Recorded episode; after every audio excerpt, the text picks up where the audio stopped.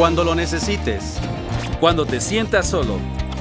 Cuando quieras platicar con Él, nunca te dejará. Porque Cristo estará siempre contigo. Un programa hecho para ti.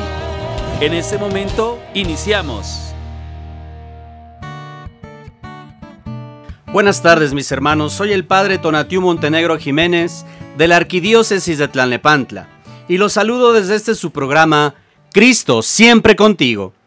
Este programa es un esfuerzo de la Comisión de Medios de Comunicación Social de la provincia eclesiástica de Tlalnepantla. Mandamos un cordial saludo a los obispos de la provincia en las diócesis de Ecatepec, Netzahualcoyotl, Texcoco, Teotihuacán, Izcali Valle de Chalco, Cuautitlán y la Arquidiócesis de Tlanepantla, a todos nuestros hermanos sacerdotes, las fuerzas vivas, a todos los bautizados, un gran saludo. A nuestros productores en cabina, Raúl Oregón y César Casas, les agradecemos su apoyo para transmitir este programa. Saludamos también con cariño a nuestro amigo Carlos Pierdán, que es nuestro ingeniero de sonido y que con generosidad nos acompaña y nos comparte su cabina de audio en su estudio Pierdans en Atizapán de Zaragoza, en el Estado de México. No podemos dejar a un lado a nuestro hermano sacerdote José Luis Juárez Ramos, encargado de esta comisión de comunicaciones. Saludo también con gran afecto a mi amigo Juan Carlos Carrillo, que nuevamente nos acompaña en el estudio. Bienvenido, Juan Carlos. Muchas gracias por la invitación, un gusto estar aquí contigo, Padre Tona. Pues hoy tenemos eh, regocijado el corazón, si la palabra es eh, válida. Nuestro corazón está lleno de alegría, pues por tanta respuesta, tantos amigos ciberescuchas que pues nos prestan sus oídos, su corazón, su tiempo. Hoy queremos hacer un programa que es una petición que se nos había hecho en otros programas. Y la verdad es que en este inicio de, semana, pues queremos complacerlos, queremos eh, seguir acompañándolos, porque esa es la intención del programa, Carlos, y tú bien lo sabes. Por supuesto, por supuesto. Siempre, siempre será importante eh, en la petición de la, de la gente está muchas veces el llamado de Dios. Entonces, el que ustedes nos compartan sus necesidades, para nosotros es escuchar la voz de Dios y es escuchar algo que les hace falta a ustedes. Entonces, pues sí, con mucho gusto, listos para platicar sobre, sobre el tema eh, y entrar directo al, tema, Padre, si tú estás de acuerdo. Por supuesto, hoy mis hermanos, queremos eh, concretizar ese llamado que a través del chat en la página de la Arquidiócesis y de Facebook de Cristo Siempre Contigo nos han pedido. Ustedes recordarán que incluso lo dijimos al aire. Y la petición directa y el tema directo del día de hoy es cómo educar a los hijos cristianamente.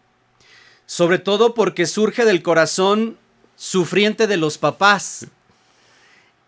La preocupación constante de los papás de, hacia dónde dirigir a los hijos. Si están pequeños tienen una gran ventaja. Pero si ya han crecido, si ya son adolescentes, si ya tienen otro bombardeo, otras instancias, otras amistades, y están calando un poquito, porque eso es la adolescencia, calar un poquito la verdad que papá y mamá este, le enseñan para ver si en realidad esa verdad es verdadera, valga la redundancia. Y entonces no solamente descubren que hay ciertas verdades que no lo son en la familia. Así es. Y que ante esas falsas eh, verdades, si se permite la expresión, empieza la rebeldía. Yo siempre le comparto a los papás, no es que tu hijo sea rebelde, es que se ha dado cuenta de tus incoherencias, ¿no? Y entonces, ¿cómo le pides tú ciertas cosas si tú no las haces? Totalmente. Un ejemplo muy concreto. Sácame 10. Y el, la mamá nunca lee. No la, nunca la ve leer. Sí, el, mucho dice, ¿no? Y, tengo yo una, una, hija de 13 años, está pasando por justo ese momento de, rebeldía, padre, y, la verdad es que lo más importante es regresar a lo que, a lo que la iglesia nos, nos ha, dado. Y yo les diría a todos los papás que, que tenemos hoy justamente esa, esos hijos en un momento de rebeldía, tomemos el ejemplo de Santa Mónica, ¿no? Eh, le dijo otro, otro santo, el maestro de hecho de San Agustín, le dijo, un, el hijo de tantas lágrimas y tanta oración no puede perderse. Entonces, papás, no dejemos de, como dijo el padre Tona, de dar el ejemplo, ¿no? En este caso, tenemos a uno de los padres de la iglesia, San Agustín, gracias a Santa Mónica. Tenemos hoy día, y es un gran ejemplo, acabamos de celebrar a Santa Teresita del Niño Jesús, pero también tenemos a sus papás, ¿no? Sus papás que son el primer eh, eh, matrimonio que, que, que, como tal está, está en, los altares, ¿no? Entonces, no, es que sea el primer matrimonio que lo está, simplemente es el primero que la iglesia reconoce como tal. Entonces, yo, totalmente acuerdo contigo, padre, la importancia del ejemplo. Si el, si el hijo ve que el papá de pronto va a misa, de pronto no, de pronto se persina, de pronto no, de pronto es fiel, de pronto no, entonces el hijo ve que la fe es algo que se puede pues flexibilizar y más en la época en la que vivimos actualmente donde todo es desechable, ¿no? Yo digo, nuestra fe hoy día es deslactosada, descremada y descafeinada, ¿no? Y destrozada. Y destrozada. Entonces, le falta todo, ¿no? Entonces, bueno, tenemos como papás que poner un ejemplo muy alto, que va a ver que los hijos claramente en algún momento por su naturaleza, por la influencia del ambiente, van a desviarse? Sí, sí, es muy, es muy probable. Pero uno tiene que mantenerse justamente como un pivote, como un centro de ejemplo, ¿no? Y tú mencionabas algo fundamental. Los hijos ven claramente el ejemplo de amor de los papás. Déjame ocupo, padre, ahí un tema muy sencillo, que es el cuarto mandamiento. Honrarás a tu padre y a tu madre. E implícitamente este mandamiento está involucrando que el padre es una persona honorable y la madre también. Aunque no lo fueran, los hijos tenemos que honrar a nuestros padres y a sus madres, aunque no lo fueran. Por el simple hecho de darnos la vida. Nos dieron la vida. Y ahí acabas de hacer, padre, justo al punto que iba. La representación de Dios en la tierra, en muchas ocasiones son los padres. Entonces, papá, mamá, la forma en la que tú te comportas, la forma en la que tú eres con tus hijos, es la forma en la que tus hijos entenderán el amor de Dios, la visión de Dios. Es un compromiso durísimo para los papás, porque muchos hijos no van a poder, muchos, muchos niños no van al catecismo, muchos niños o probablemente fueron, se formaron para la primera comunión y nunca más pero vieron en casa a un papá amoroso, a una mamá dedicada, y entonces entienden que ese es el amor de Dios y ven claramente en el día a día. Para aquellos que tienen pues claramente estas situaciones tristes de papás divorciados, pues ya ahí hay un, un déficit, ¿no? Ya tienen un, un problema estos muchachos, ¿por qué? Porque claramente verían una división cuando en Dios no hay división, ¿no? Entonces, claramente y solamente para cerrar este primer punto, si queremos como papás ser esa guía para nuestros hijos para que estén cerca de Dios, el primer punto es el ejemplo.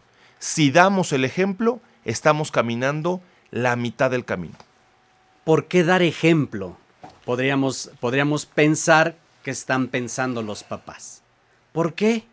Porque hay muchas insisto, corrientes de pensamientos, ideologías que dicen hay que dejar que los hijos decidan porque son libres, ¿verdad? Por eso quiero ir a un pasaje de la Sagrada Escritura, o a varios, si me lo permiten, porque sabemos que la sabiduría que proviene de Dios es la sabiduría que da el gozo y la alegría al corazón del ser humano. Dice Proverbios 3, 11, 12 y esto va para los adolescentes y niños que no se dejan educar. Hijo mío, no desprecies la disciplina del Señor, ni te ofendas por sus represiones, porque el Señor disciplina a los que ama, como corrige un padre a su hijo querido. Y hay que entender que alguien que me corrige es porque me ama. Y nosotros sabemos Así como antiguamente en el, en el Antiguo Testamento, un rey representaba la voluntad de Dios, papá y mamá representan la voluntad de Dios. Si yo no obedezco a papá, a papá y a mamá, entonces estoy rechazando esta corrección que proviene de Dios. Por supuesto. Y así como hay consejos para los hijos, también hay consejos para los papás. En Proverbios 22.6, instruye al niño en el buen camino, y aun cuando envejezca, no se apartará de él. Siempre pongo un ejemplo, Carlos. Nuestra sociedad está como, como está porque esta parte de la Sagrada Escritura muchos papás de generaciones anteriores no le hicieron caso a Es Dios. correcto. Y por eso el ladrón y por eso el corrupto y por eso tanta desviación en la mente, tanta desviación en muchos sentidos, porque en realidad el corazón está vacío. Y cuando el corazón está vacío, entonces viene cualquier atrocidad. Yo, yo platicaba justo este fin de semana con mi esposo y le decía, cuando, cuando todo el mundo pasamos por una crisis, justo estoy leyendo, aquí lo traigo conmigo, un libro de, de C.S. Lewis, y si lo pueden conseguir es muy bueno, que se llama El problema del dolor, y dice, justamente en la introducción, dice que nadie lo puede evitar. Pero cuando estamos en ese dolor, en esa crisis, ¿a quién recurrimos? Normalmente terminamos recurriendo a nuestra base, a nuestro fundamento. Si la base y la fundamento del, del joven desde niño, desde pequeño, desde recién nacido, fue el papá y la mamá, el joven va a volver. ¿Por qué? Claramente, aunque sea rebelde y salga y diga que él es independiente y él es, en los momentos críticos, cuando los papás hicieron su labor bien en los primeros años, el hijo vuelve. Y es que ahí está el tema. Hoy en día los papás, no digo que todos porque es muy malo generalizar, pero sí veo yo, por lo menos en algunas comunidades, que el grosor de los papás educan con culpa, Carlos. Sí. Con culpa. Y la culpa normalmente es la falta de la responsabilidad. Es decir, es como la preocupación. Y nuestro lenguaje es bellísimo. El preocuparte es- viene de- está compuesto del antes de ocuparte. No te preocupes, ocúpate. Ocúpate. No te preocupes por la educación de tus hijos porque la preocupación te va a llevar a la culpa. Ocúpate, ocúpate. Es que no sé cómo voy a educar a mi hija. ¿Cuándo fue la última vez que leíste proverbios? ¿Cuándo fue la última vez que tu hija te vio orando? ¿Cuándo fue la última vez que te pusiste a leer un tema? Yo aquí traigo, le estaba enseñando aquí al padre Tona un libro muy bueno, hay dos versiones. Yo, yo tengo este de Mec- Mecker que se llama Padres Fuertes, Hijas Felices. ¿no? ¿Cuándo fue la última vez que buscaste algo de ayuda y que tu hijo, el simple hecho de que tu hijo diga, que te preguntara, oye mamá, oye papá, ¿qué estás leyendo? Pues me estoy formando para, para poder darte una mejor educación. Esos ejemplos marcan. Esos ejemplos marcan. Yo, yo pongo un ejemplo, Padre Tona, fundamental.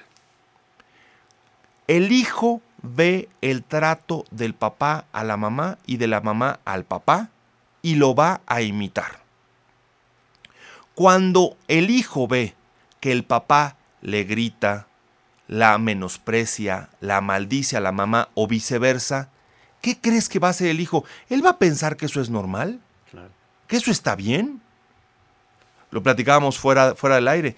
El hijo que saca dieces, pero el papá es un niño o un nada, no hace nada en el trabajo, un balagardo le diríamos, y no hace nada en su trabajo, el hijo va a voltear y decir, pues si mi papá no hace nada, ¿cómo por qué yo me sigo esforzando? ¿Para qué estudio? ¿Para qué me esfuerzo? Claro. Claro. Pero si yo veo un papá que se esfuerza, que es, que, que- que sigue, que es fiel, ¿no? Pero ¿cómo, cómo esperamos que nuestros hijos sean fieles, sean, sean castos, lleven una línea clara de amor si no la ven en casa? El primer lugar es ese. Y claramente, también el papá tiene que estar listo para decir es cuando ve al, a la- al amigo, a la amiguita que no conviene, oye, eso no te conviene, pero con razones, no con hoy sí creo que no podemos llegar, no bajo la culpa, sino bajo la responsabilidad de voltear y decir es, no te lo puedo, no, hoy día creo que es muy complicado prohibir, porque antes los papás nos decías, te prohíbo, te ponían la, la chapa en la puerta y estaba cerrada la comunicación. Hoy día con el celular, con el internet, no se puede cerrar eso. pero tenemos que educar en valores, en principios y en repeticiones. Y eso es lo que queremos analizar, mis hermanos. Vamos a un corte y regresamos. Estamos en tu programa, Cristo, siempre contigo. Ya estamos de vuelta. Continúa en Cristo, siempre contigo.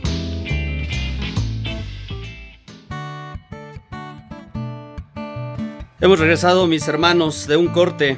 Queremos, antes de reiniciar o retomar el tema de cómo educar a los hijos cristianamente, saludar a Ana Laura Castillo, a Margarita Ortega Vega, a Javier Lozano, a Ortiz Isabel, a Elizabeth García, a Rocío Ferreira y a todos aquellos que nos están escuchando en este momento. Gracias por su tiempo.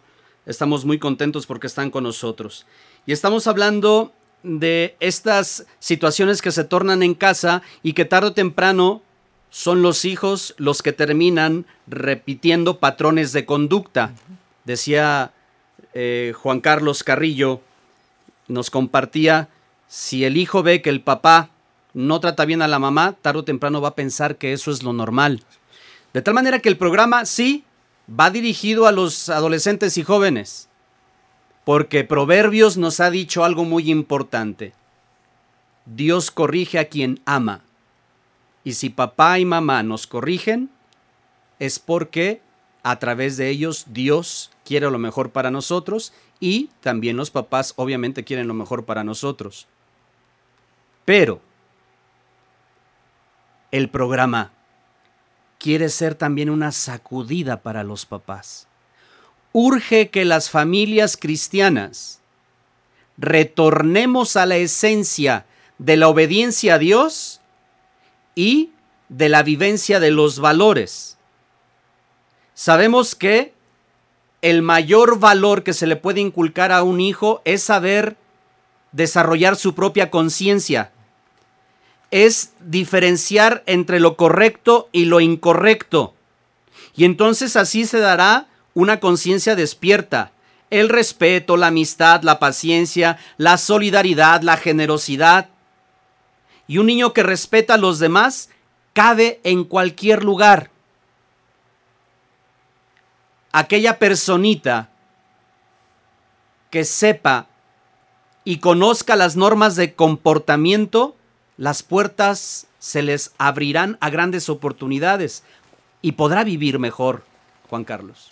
Totalmente, totalmente. Hay un libro, si tienen oportunidad, extraordinario de un psicólogo que se llama Jordan Peterson y que habla de dos antídotos contra el caos, básicamente. Y uno de los de las recomendaciones que él hace es, no dejes que tus hijos hagan algo que te moleste. Antes de irnos al corte hablábamos de este tema de la culpa. Muchos papás dejamos que nuestros hijos sean groseros. Ay, mira, déjalo, luego se le quitará. No, no, hay que reprenderlos. Es que no lo reprendo porque la moda me dice hoy en día que los traumo, Juan Carlos. ¿Cómo le hago? Esa es la culpa de los papás. No lo reprendo porque ¿qué tal si? Y, y, volvemos a ver, déjenme vuelvo a un punto fundamental, ya habíamos tocado justo cuando hablamos de la oración, de la definición de Santo Tomás de Aquino de amor. Si tú amas a tu hijo, debes de desear, la definición de Santo Tomás es desear el bien del otro como el otro. Es decir, si yo veo que a mi hijo le está haciendo daño un amigo, si yo veo que a mi hijo le está haciendo daño una circunstancia, lo debo de reprender porque si no lo reprendo, tarde que temprano lo estoy afectando. Lo estoy haciendo una persona que piensa que no hay responsabilidades. Déjenme un punto que el padre Tona mencionaba hace unos segundos. La importancia de entender como papás que somos la imagen de Dios, pero que mis hijos, se oye muy chistoso, no son míos. Me los ha encargado Dios, como en muchas parábolas, el administrador es el encargado, no es el dueño, es el encargado. Yo hago una pregunta para los papás esta tarde. Si en la nos el día que muramos, llegamos al cielo, está San Pedro, imagínense que la única pregunta para entrar al cielo nos dijeran, ¿y tus hijos dónde están? Y dependiendo de esa pregunta nos dejaran entrar o no. No, bueno, yo ya traigo ahorita la frente con un golpe aquí, padre, ya me está saliendo sangre del, del propio golpe que me acabo de dar. Claro. O sea, si mi entrada al cielo dependiera de mis hijos, híjole, ¿Cómo, ¿Cómo voy? ¿Voy bien? ¿Voy mal? ¿Me voy desviando? ¿Tengo que recargar fuerzas? Déjenme cuento, ahorita fuera del aire platicaba yo con el padre Tona, pasé yo por un proceso de nulidad matrimonial y hay cuatro fundamentos para que algo sea matrimonio. Pongo entre paréntesis, cuando le mencioné esto al padre, dijo, híjole, pues hay pocos matrimonios, ¿no? Yo le decía, para que un matrimonio sea funcional, y ahorita vean cómo estas cuatro frases que voy a decir se van a conectar con lo que voy a lograr en el hijo. Para que un matrimonio sea real, desde el punto de vista cristiano católico, debe ser completamente libre, completo, la entrega en el matrimonio no puede ser a medias, no puede ser hoy te quiero, mañana no, no, te amo hoy, mañana y siempre. El matrimonio tiene que ser completamente fiel y tiene que ser fructífero. Cuando el matrimonio tiene estas cuatro cosas, el hijo es completamente libre, el hijo es integral, es decir, está completo, el hijo es fiel a los principios que vio en casa y el hijo da frutos. Si tu hijo no está dando frutos, voltea a ver a tu pareja y pregúntate, si nuestro hijo no está dando frutos, ¿no será porque no está viendo que nosotros tampoco damos frutos? Entonces, repito estos cuatro conceptos para que nos los preguntemos primero como matrimonios y luego lo veamos proyectado en nuestros hijos. Estamos siendo completamente libres bajo las reglas ¿no? Estamos dejando la libertad que es elegir lo mejor para nosotros, es decir, lo que Dios quiere para nosotros. Estamos siendo integrales, es decir, mente, espíritu, eh, e intelecto, sociedad. Estamos siendo fieles a lo que Dios nos pide. Y por último, última pregunta, estamos dando frutos. Y es donde realmente se ve la espiritualidad matrimonial la espiritualidad cristiana, donde los hijos empiezan a dar frutos.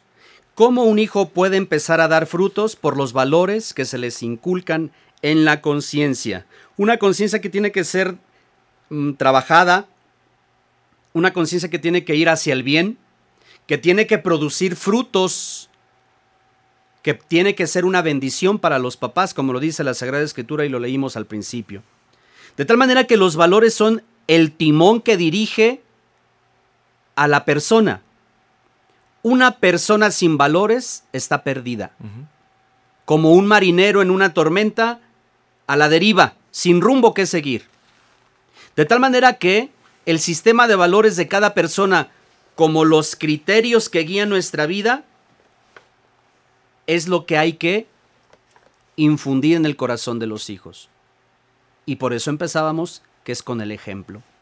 Y quiero imaginar ahorita eh, Juan Carlos, eh, a los hijos mirando de frente a los papás y haciéndoles caras, diciéndoles así como, mm, mm, ¿ya ves? ¿Ya ves? Pero también es real que muchos papás se esfuerzan y a los hijos se les resbala el esfuerzo de los papás. A los hijos les entra por, una, por un oído y les sale por otro. Y quiero que nos pongamos a pensar, mis hermanos, en un futuro, qué es lo que va a pasar. Hagámoslo entonces el ejercicio en retrospectiva. Si los papás de hace tres generaciones hubiesen pensado cómo iba a estar la sociedad si no le inculcaban los valores a sus hijos, yo les aseguro, mis hermanos, que hoy no estaríamos como estamos. Y no estoy hablando solamente del Estado de México, no estoy hablando solamente de nuestra nación, estoy hablando del mundo entero. Y estoy hablando de aquellas personitas que sin Dios buscan sus propias reglas, sus propios placeres, su propio estilo de vida, su propio cielo y su propia salvación. Ayer, ayer tuvimos, ayer de 18 de octubre, tuvimos la lectura del el Evangelio, dar al César lo que es del César y dar a Dios lo que es de Dios.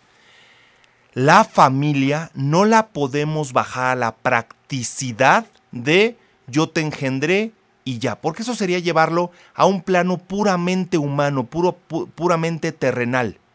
Si fuera así, Dios no hubiera querido que existiera el matrimonio como sacramento. Pero en el momento en que Dios, a través de la iglesia, marca que el matrimonio es un sacramento, eleva a la familia a un tema elevado. Y entonces el matrimonio tiene sentido en los hijos. ¿Por qué? Yo ya lo decía, como existe fruto, como es una familia fructífera, vienen los hijos. Hay que tomar los hijos como una bendición. Y como tal, es una responsabilidad. Hijos, ustedes deben de ver en los padres la imagen de Dios. Quieren darle un, una, una cachetada con guante blanco, como decimos, decir, oye papá, mamá, tú eres la imagen de Dios para mí. Dice, dice muy bellamente eh, que la mejor imagen de la Trinidad Divina está en la familia. ¿Por qué? Dios Padre, el que ama, está representado en el papá. Dios Hijo, el que es amado, está representado en la mamá. El fruto del amor del Padre y del Hijo está representado en el Espíritu Santo, que son los hijos.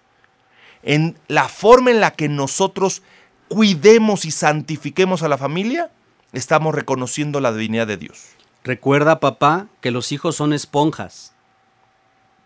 Y al ser esponjas absorben absolutamente todo. Por favor, quitémonos esos fantasmas de la cabeza. Ay, es que mi hijo está chiquito. No entiende. No se da cuenta. Ese fantasma, por supuesto, que no es real. Porque ese hijo que absorbe todo, todo lo que dices, todo lo que ve, todo lo que haces, en realidad está tomando el ejemplo de vida de tus acciones. Por eso, papá, no le digas groserías a tu hijo. Por eso se le dio un nombre.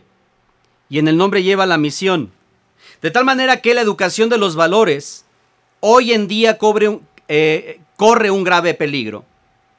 Cuando las personas sustituyen el tener por el ser. Inculca a tu hijo el ser y no el tener o el poseer. Porque entonces estarás tarde o temprano, estarás poniendo tu granito de arena para que se dignifique a la persona humana cuando estos criterios vayan dando sus frutos en el corazón, en la mente de tu hijo, y tarde o temprano este hijo lo comparta o con sus hermanos o con sus amigos. Con sus amigos, y eso se vuelve un imán atractivo.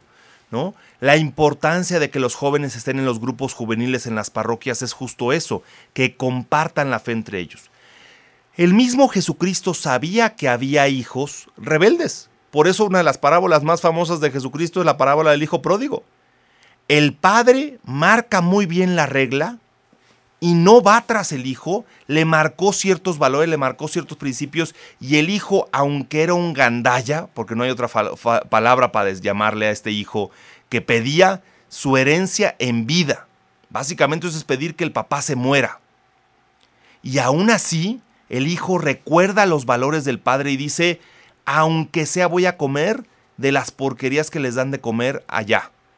La importancia de que en la casa se viva el amor porque así los hijos dicen, ahí es un lugar en el cual puedo estar en paz. Ahí es un lugar en el cual veo los valores. Ahí es un lugar en el cual me aman y me aceptan. No significa que no te van a regañar. Yo se lo digo muy seguido a mi hija. Me, lo, me puedes contar lo que quieras. No significa que no te voy a llamar la atención. Pero vamos a verlo en conjunto cómo lo vamos a resolver. No significa que no te voy a regañar. Si hiciste algo malo, por supuesto que te voy a llamar la atención. Pero en conjunto, en familia, vamos a buscar una solución. Fíjate, la cita bíblica de Hebreos 12, 10, 11 es precisamente lo que tú estás comentando, Carlos. Nuestros padres aquí en la tierra nos corregían durante esta corta vida, según lo que les parecía más conveniente. Pero Dios nos corrige para nuestro verdadero provecho, para hacernos santos como Él. Ciertamente ningún castigo es agradable en el momento de recibirlo, sino que duele. Pero si uno aprende la lección, el resultado es una vida de paz y rectitud. Claro, claro. De paz y rectitud. Por eso, papá, la importancia de que lo que piensas, dices y haces tiene que ser unilateral. Porque luego le dices a tu hijo, pórtate bien.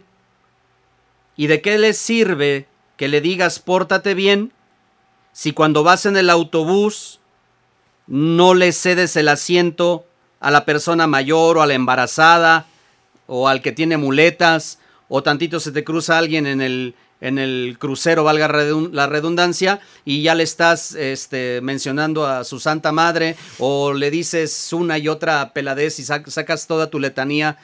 Entonces el niño dice, a ver, ¿qué hago? ¿Lo que me dice o lo que él hace? Y acuérdense que las palabras se las lleva el viento, pero el ejemplo arrastra. Vamos pues a un corte y regresamos. Estamos en su programa Cristo siempre contigo. Ya estamos de vuelta. Continúa en Cristo siempre contigo. Hemos regresado del corte, mis hermanos. Queremos saludar a Rocío Ferreira. Queremos saludar a... Déjenme... A Nancy Cervantes, a Martín JMK, a Juanita González que siempre nos escucha. Queremos saludar a Antonia Angelina Martínez Hernández, a Gaby Martínez, a Viviana Avilés, a Ana Patricia. Muchas gracias y a todos aquellos que nos escuchan, que nos sintonizan. Estamos hablando sobre cómo educar a los hijos cristianamente y hablamos de ciertas cosas para los hijos en obediencia a los padres y de ciertas cosas de los padres en educación de los hijos. Por ejemplo, Deuteronomio 6:67. Apréndete de memoria todas las enseñanzas que hoy te he dado y repítelas a tus hijos a todas horas y en todo lugar, cuando estés en tu casa o en el camino y cuando te levantes o cuando te acuestes. Quiero comentar esta, me, gusta mucho porque todos los días eh, que llevo a, a, mi hija a la escuela, la llevaba a la escuela, eh, hacíamos al salir en la mañana eh, la oración de la mañana, ¿no? Y la repetíamos y la repetíamos y se la sabe de memoria, ¿no? Ahorita te digo, anda en su momento rebelde y, y, el otro día la iba así como que entre dientes y se me fue a mí una palabra y me corrige pa, dijiste esta palabra y era esta otra en la oración. Le digo, bien que no la vienes diciendo en voz alta, pero sabes muy bien lo que estás diciendo. Entonces, pareciera, pareciera como este sinsentido. ¿Para qué le repito la oración? ¿Para qué le doy la bendición a mi hijo? ¿Para qué rezo con él? Bueno, igual que lo que decía el padre Ton antes, imagínense que yo le dijera a mi hijo, no estudies matemáticas porque no sé si eso es lo que te va a gustar. Cuando seas mayor de edad, tú eliges las matemáticas que quieras estudiar. Bueno, ya a los 18 años el, el, muchacho no va a poder aprender matemáticas. La importancia que desde chicos los instruyamos, les enseñemos, les repitamos, porque después entenderán. Si alguien de ustedes leyó El Principito cuando tendría 8 o 10 años, seguramente entendió una, una décima parte de, de, todo el valor del Principito, pero con el tiempo lo entiende. Yo recuerdo, mi, mi mamá, mi papá nos hacían orar y rezar en las noches antes de dormir. Esa práctica hoy la sigo teniendo marcada en mí. Entonces, papás, no crean que va a haber un resultado inmediato. Es la constancia, es la repetición, es el estar ahí bendiciéndolos constantemente, orando y dando el ejemplo. Padre, pero mis hijos ya están adultos. Lo que usted me está diciendo y lo que está diciendo Juan Carlos ya no me sirve porque ya están adultos. El hecho de que los hijos sean adultos no quiere decir que dejes de ser mamá. Y no quiere decir que renuncies a tu derecho de seguir aconsejándoles, educándoles. Así que no nos vayamos con excusas, no nos vayamos con, eh, con la, por la tangente. La responsabilidad de ser mamá, de ser papá, es hasta que te mueras. Por eso, fíjense bien, lo que vamos a hacer en este instante, Carlos, si me lo permites, es el mismo ejercicio que hicimos en el, en el programa pasado, pero ahora con los papás. ¿Cuál fue el ejercicio? Poner una cajita o poner un cesto o poner un recipiente y le decíamos cuando hacíamos el programa de niños, adolescentes y jóvenes misioneros, les decíamos, de lo que vamos a decir, escríbanlo y ponen ese papelito en ese cesto, en ese canastito, en esa cajita y el lunes vas a sacar una y vas a empezar a misionar. El martes sacas otra y haces exactamente eso que dice la hojita. Hoy le pedimos a los papás que hagan eso. Aunque tus hijos ya sean papás, no dejan de ser tus hijos. Por eso, hablando de valores y hablando de valores cristianos, te pido de favor que lo puedas escribir en un papelito o que puedas volver a escuchar el programa, que lo puedas reproducir e ir anotando cada una de ellas para que sea tu tarea, ¿verdad? Y lo puedas realizar. Lo primero que les queremos compartir. Y aquí va la prueba para los que tienen hijos ya grandes. A ver si les enseñaron eso y decir, ah, sí se lo enseñé, me lavo las manos y ya no tengo responsabilidad. Pero si encuentras dos o tres, preocúpate. Esas dos o tres que no le hayas enseñado, preocúpate. O mejor dicho, como dijo Juan Carlos, ocúpate. Primero, ¿le enseñaste a tu hijo la abnegación? ¿Le enseñaste el agradecimiento? ¿Le enseñaste a ser amable? ¿Le enseñaste cómo autoaprender? ¿Cómo ser autodidacta? ¿Cómo tener ese aprendizaje sin necesitar de alguien más? ¿Le enseñaste a aprovechar las cosas, a no derrocharlas? ¿Le enseñaste a tener un verdadero arrepentimiento? Padre, si no se lo enseñé, entonces quiere decir que no lo vio en mí, posiblemente. Es posible. La autodisciplina, esta capacidad de autocorregirse y de siempre ir con una opción personal hacia el bien sin caer en la pereza? ¿Realmente le enseñaste una autoestima, una buena autoestima? ¿Le ayudaste a saber ayudar? ¿Lo educaste para ayudar? ¿Limpiaste, enfocaste muy bien sus ojos para que viera el bien común o solo su propio bien? le diste y le enseñaste la capacidad de saber dialogar, de escuchar a los demás y de transmitir sus propias ideas de forma tranquila? Esta capacidad de esforzarse. Y es que hoy en día, quiero detenerme en esto, Charlie, si me lo permite, si me lo permiten mis hermanos hoy en día no se, se está educando en una educación, valga la redundancia, de la cultura de lo más fácil. Lo más fácil, lo de la ley de los mínimos. Exacto. Y, y, el problema es que cuando salgan al mundo, se van a encontrar que el mundo no es de mínimos, que requiere un esfuerzo, que requiere una dedicación. Entonces, si tú le vas haciendo sencillas las cosas a tu hijos, cuando salgan al mundo, se van a dar de topes. Se van a dar de topes. A ver, ¿no? Eh, es que ser cristiano, ser católico es muy difícil. Sí, claro. No es para todos. No es para todos. Si, nuestro, si nuestro líder, si nuestro ejemplo es Cristo, por eso nos llamamos cristianos, acabó en una cruz, ¿qué esperarías? No, y, desde que nació la llevó difícil, ¿no? ¿no? Justo estábamos viendo el otro día unos videos de, de, la cueva en la que nació, en una cueva, ¿no? Tú naciste en un hospital, ¿no? No te quejes. Tú no estás recibiendo un trato eh, menor que el que sufrió él. Y es que esta capacidad de, eh, esta incapacidad de, esforzarse, insisto, creo que va en esta, en esta educación de la culpa.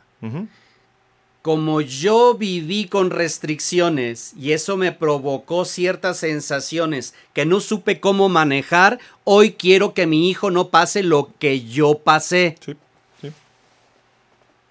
Y en eso que tenía que pasar, que tú le estás quitando esa oportunidad de esa carencia, a lo mejor Dios tiene que meter algo en su corazón con esa carencia. Por supuesto. Y estás interviniendo el plan de Dios. Yo sé que los papás quieren lo mejor para sus hijos, pero entonces hay que preguntarnos qué quieres decir cuando dices que es lo mejor para tus hijos. Lo de platicamos en el tema de la oración, de lo decía muy bien el padre Chava, ¿no? ¿Cómo traes las rodillas? ¿Ya las traes rojas? ¿Ya las traes rojas de que tanto oraste, ¿no? El ejemplo de, Santa Mónica.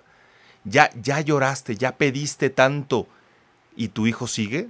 Híjole, yo, yo dudo que Dios no le toque el corazón a un hijo. Digo, y si sí, pues pobre, pobre corazón del hijo, ¿no? Pero, pero ¿qué tanto he puesto yo el ejemplo La acción, claramente, ¿no? E, el hombre de fe es un hombre de acción y un hombre de oración.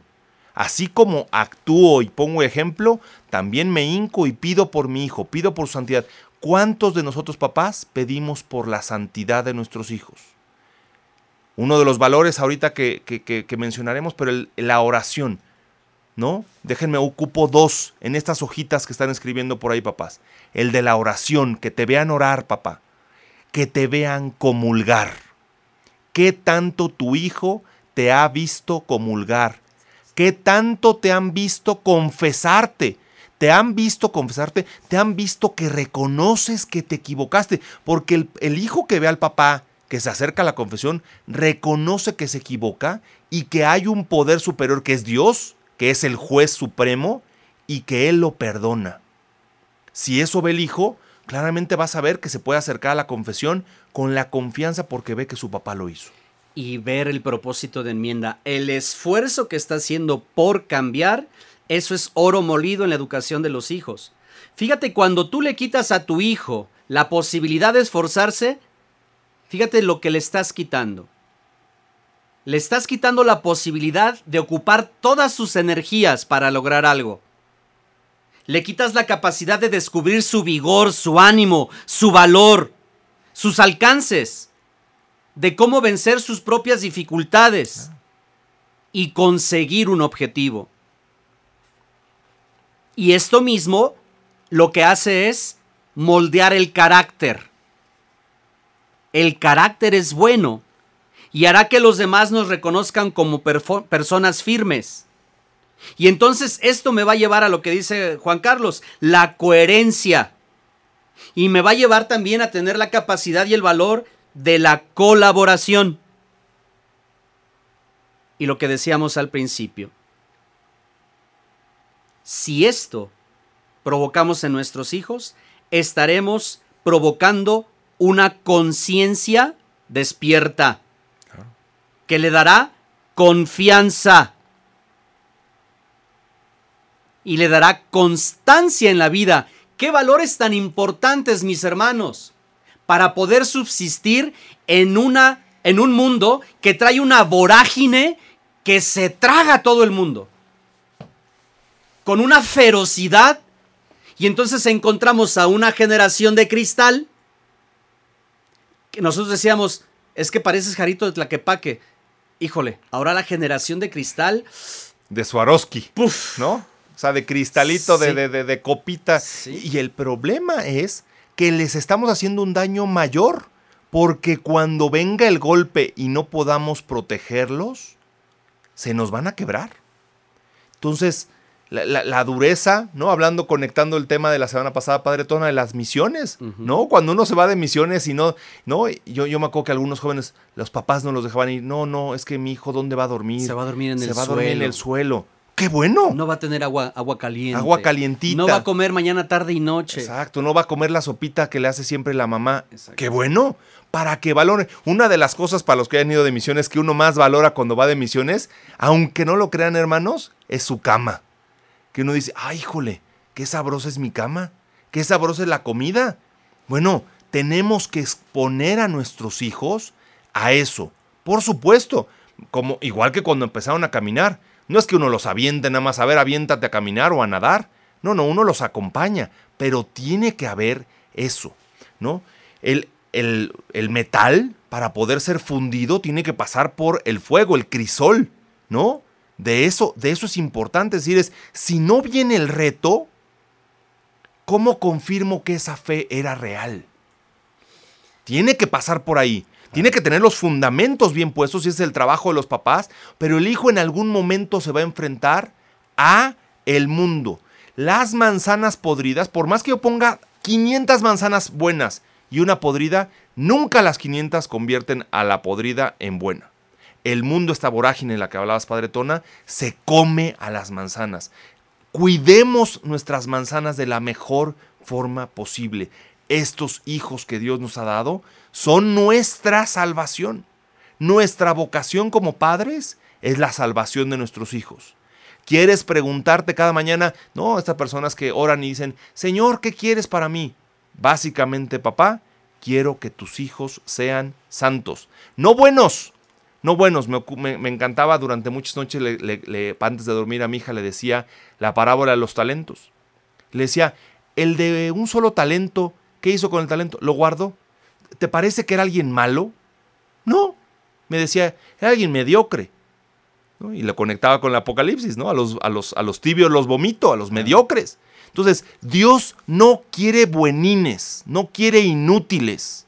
Dios quiere gente activa, activa, que dé frutos. Madura. ¿Qué frutos, joven? ¿Qué frutos estás dando? La medición de un adulto es voltear a decir, mis papás hoy se sienten orgullosos de mí. Si tus padres están orgullosos de ti, les estás bendiciendo. Es la mejor forma que puedes bendecir a tus padres. ¿Quieres que tus padres estén en paz y tranquilos? Sé un ejemplo de vida, tal cual para que tus padres se sientan dichosos. La dicha de un padre es ver a sus hijos. Desde el kinder, cuando uno va al festival y ve al hijo bailando y lo ve feliz y lo ve bailando y está haciendo tal vez dos movimientos, el papá se siente feliz Mónica Cerratos, de Cerratos nos dice, es triste cuando los hijos son los que mandan a los papás. E, eso es, eso eso es fallar al mandamiento, no estás honrando tu labor. Claro que puedes decirle a tu papá, oye papá, mamá, creo que eso está mal. Pero aguas papás cuando regañamos al abuelo, porque lo que le estoy diciendo a mi hijo es, cuando tú crezcas vas a poder hacer eso conmigo. Aguas, cuidado. Mucho cuidado. El ejemplo que tú, como tú tratas a los abuelos, tus hijos te tratarán a ti. Mucho cuidado con eso. Es importante reinventar nuestra escala de valores.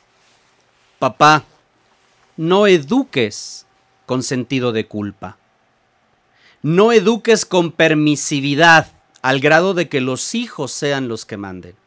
Al grado de que seas tú el que obedezcas confundiendo el diálogo con la disciplina, con la paciencia.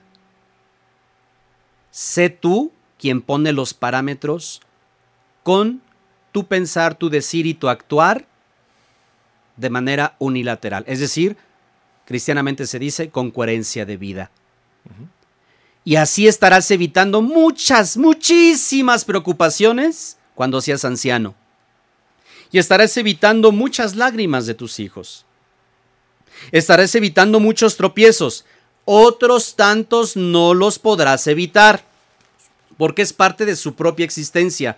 Y ahí el Señor le dará experiencia y le dará lecciones. Pero por favor, papá, no seas de los amores que matan. Sé de los amores que invitan a dar frutos porque tarde o temprano, como tus hijos son prestados, tarde o temprano te pedirán cuentas de ello. Pues nos despedimos. Hermanos, yo les diría, no dejen de orar, no dejen de poner el ejemplo. Y el ejemplo, el principal ejemplo que yo les diría, está en los sacramentos. ¿Cómo ve tu hijo que vives tus sacramentos? ¿Cómo ve tu hijo que vives tu bautismo, tu confirmación, tu confesión, la Eucaristía, de las más importantes, yo dije ahí varias menciones, ve tu hijo o tu hija que besas a la esposa, al esposo, que lo amas, que lo cuidas. Si eso ve, eso es lo que buscará también el día de mañana en su pareja. Importante el ejemplo como padres que damos a los hijos en el matrimonio. Es muy fácil, ¿no? En el sacramento de la confesión, en el sacramento de la Eucaristía, el fruto es, es, es casi inmediato. En el fruto, en el matrimonio, son los hijos. El fruto de tu matrimonio está en tus hijos. Otras virtudes que queremos no dejar eh, pasar es, por ejemplo, la cooperación, la cortesía, que tenga criterio, esta capacidad de discernir la verdad y hacer su propia opinión ante los hechos. El desprendimiento, la disciplina, la diligencia, la discreción, que sea capaz de autoformarse, dar su propia eh, darse, educarse a sí mismo, por así decirlo, Que tenga la capacidad de entrega y de ser empático con los demás. Qué importante. La capacidad de darse cuenta que dándose, él crece. Y eso, el mejor lugar, la escuela para aprender la donación, es la casa, es la familia. Que tenga la capacidad de ser entusiasta. Padres que pide mucho. Dijimos que el programa se llamaba Cómo educar a los hijos cristianamente. Así que no es nuestra propia exigencia, es lo que Dios espera de nosotros. Un espíritu crítico, no criticón, crítico. Un examen interno, es decir, que tenga la capacidad de verse a sí mismo, que sea una persona con ética, es decir, un código de conducta y de valores propios, que tenga la capacidad de flexibilidad, de fidelidad, de fortaleza, de generosidad y de gratitud. Ojalá y que cada uno de ellos lo puedas tú investigar y sobre todo aplicar ya a tus hijos. Si nunca los educaste en esto, empieza a platicar de ello con ellos. Que llega tu hijo a visitarte, ya es adulto, ya incluso abuelo. Oye, ¿qué piensas de la fidelidad? ¿Qué piensas de la honestidad? ¿Qué piensas de la generosidad o de la fortaleza, de fortaleza o gratitud? Y entonces ahí empiezas a evangelizar a tu hijo. No queremos despedirnos sin antes saludar a Naye HF, a Rose Vázquez, a Ortiz Isabel, a Ana Patricia, a Minerva Holguín, un saludo. Se les recuerda con mucho cariño a toda la familia. Antonieta Angelina Martínez Hernández, que ahí nos puso un ejemplo del padre Carlos Piña, al cual saludamos. Hoy no pudo venir porque está, él sí trabaja en su parroquia. Él sí trabaja. Él sí trabaja. Eh, a Miriam Alegría, también una amiga de la secundaria. Rocío Rodríguez Pérez, que también nos puso ahí un comentario. Nuestra educación con mucha independencia, con muchos rezos y oraciones y sin tanta tecnología, y somos personas de bien, gracias a Dios. A Esel Galván, Alfredo Martínez, que ahí nos escribió también Paola Vanessa, Katia Pérez. Pues les agradecemos, les agradecemos muchísimo que estén con nosotros. Les pedimos de favor que compartan. El programa se queda grabado, muchos pueden reproducirlo y Tú también puedes platicar con la vecina o con el vecino de todos estos valores de la, eh, de la educación. Y por qué no decirlo, tenemos que reeducarnos entre cristianos, Juan Carlos. Termino con este concepto. Mientras que hay valores que cambian, los valores cristianos de la familia, los valores cristianos de la educación de los hijos, no cambian la forma en la cual nuestra historia, desde la forma en la que eh, eh, Noé educó a sus hijos hasta el día de hoy, es una, es una historia bellísima de familias educando a los hijos. María y José educando a sus hijos, Abraham educando a Isaac, Isaac educando a Esaú y a Jacob, Jacob educando a sus doce hijos. Todo el tiempo en la Biblia se habla de la educación de los hijos. Vean la bendición de David educando a su hijo Salomón. Bueno, no dejemos de buscar en nuestra iglesia todo lo que tenemos de virtudes para educar a nuestros hijos en la fe. Cuando nuestros hijos estén en un reto, la fe será lo que los saque adelante. Que Dios los bendiga, que tengan una excelente tarde. No se olviden, mis hermanos, aquí en la página de la Arquidiócesis hay varios programas ya que ustedes también pueden consultar con diferentes temas. Así que ojalá y que también puedan escuchar otros programas aquí en la, en la, página de la arquidiócesis. Bien, pues nos despedimos. Este fue su programa. Cristo, siempre, contigo. Hasta pronto.